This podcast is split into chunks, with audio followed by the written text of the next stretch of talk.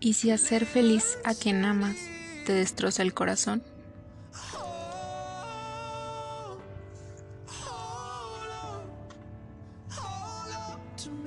Louisa Clark sabe muchas cosas. Sabe cuántos pasos hay entre la parada del autobús y su casa. Sabe que le gusta trabajar en el café Butterbone. Y sabe que quizá no quiera a su novio Patrick. Lo que Lou no sabe es que está a punto de perder su trabajo, o que son sus pequeñas rutinas las que la mantienen en su sano juicio. Will Trainor sabe que un accidente de moto se llevó sus ganas de vivir. Sabe que ahora todo le parece insignificante y triste y sabe exactamente cómo va a solucionarlo. Lo que Will no sabe es que Lowe está a punto de irrumpir en su mundo con una explosión de color, y ninguno de los dos sabe que va a cambiar al otro para siempre. Yo antes de ti reúne a dos personajes que no podrían tener menos en común en una novela conmovedoramente romántica con una sola pregunta. ¿Qué decidirías cuando hacer feliz a la persona a la que amas significa también destrozarte el corazón?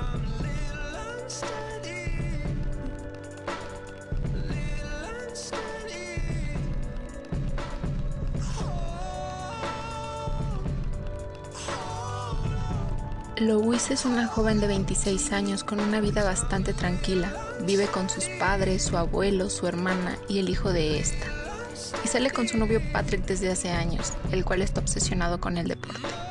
Sin embargo, un día pierde el trabajo que tanto le gusta y no le queda más remedio que ir a la oficina de empleo. Entonces, tras varios empleos fallidos, le conceden una entrevista para un trabajo totalmente diferente a lo que tenía pensado, cuidar a un hombre de 35 años tetrapléjico y hacerle compañía. Will Trainor es un hombre malhumorado que sufrió un accidente de moto años atrás y desde entonces añora su vida pasada llena de acción. Will no se dejará cuidar tan fácilmente y aunque sean dos personas totalmente diferentes, gracias a la personalidad de Lowe y a su insistencia, ambos verán cambiadas sus vidas para siempre.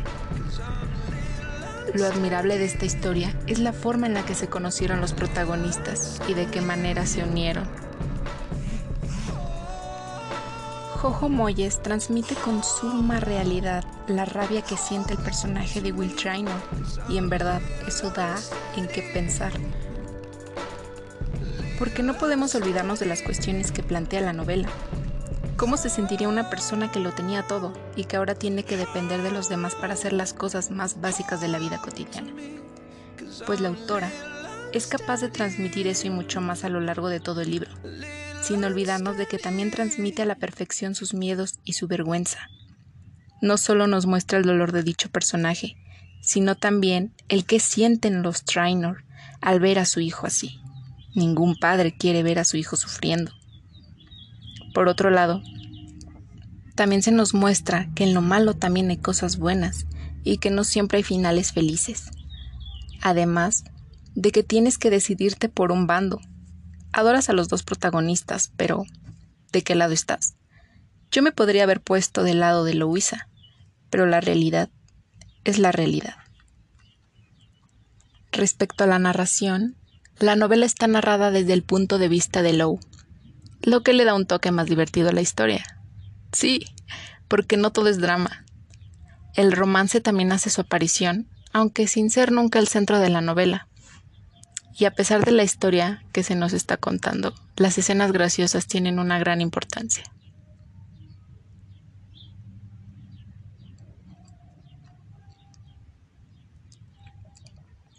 Yo antes de ti es una novela en la que se nos narra una historia dura sobre el amor, y la vida, donde se nos enseña que debemos aceptar las decisiones de los demás por muy dolorosas que éstas puedan ser. Además, nos hace entender que la vida es muy corta y que por lo tanto hay que disfrutarla al máximo. Completamente adictiva, encontramos una historia fuera de lo común, en la que encontramos unos protagonistas entrañables, en la que Jojo Moyes consigue llegar a los sentimientos del lector.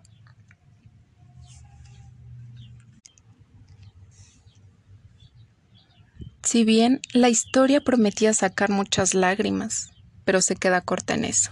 No es una cinta tan dramática y lamentosa como Bajo la misma estrella, ni tan amorosa como Postdata Te Amo, sobre todo por las actuaciones que fuera de Louisa. se quedan en intentos de interpretar sus papeles. Incluso el mismo Will se siente sin evolución, a diferencia de Louisa, quien termina con una de las más grandes lecciones.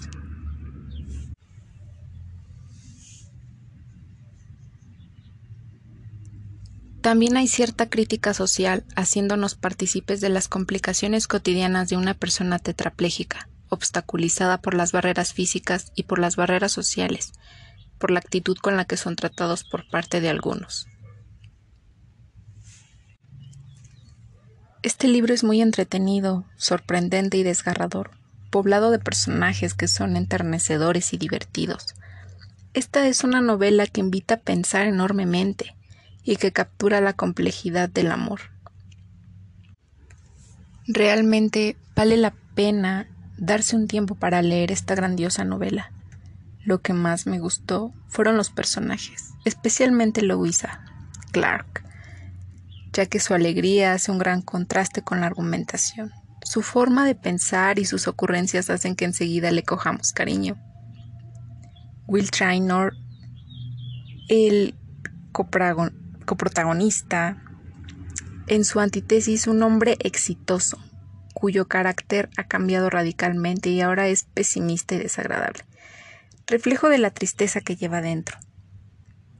El otro personaje es Patrick, el novio de Louisa, que como no podía ser de otra manera es casi tan peculiar como ella y está obsesionado en correr maratones. A mí me cayó bastante, bastante mal, pero eso es a gusto de cada lector. Es difícil hacer una buena reseña sin hacer spoiler del libro a aquellos que no solo no lo han leído, sino que no tienen ni la más remota idea de lo que trata.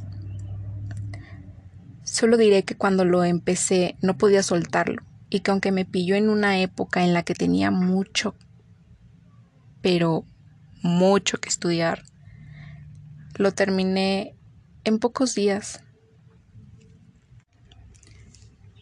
Otro aspecto muy importante que tiene este libro es que plantea un, dilema ético bastante importante. Supongo que entre los múltiples lectores habrá opiniones diferentes, pero creo que el hecho de leer esta novela da una perspectiva en lo que probablemente con como habíamos reparado, o más bien no nos habíamos sumergido en ella con anterioridad.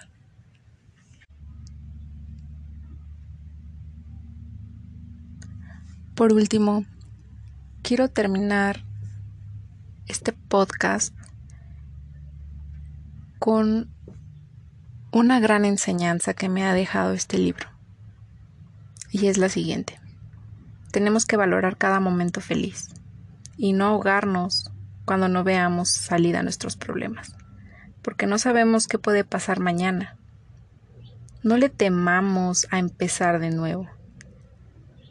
En nuestra vida podemos hacer y deshacer cuantas veces queramos.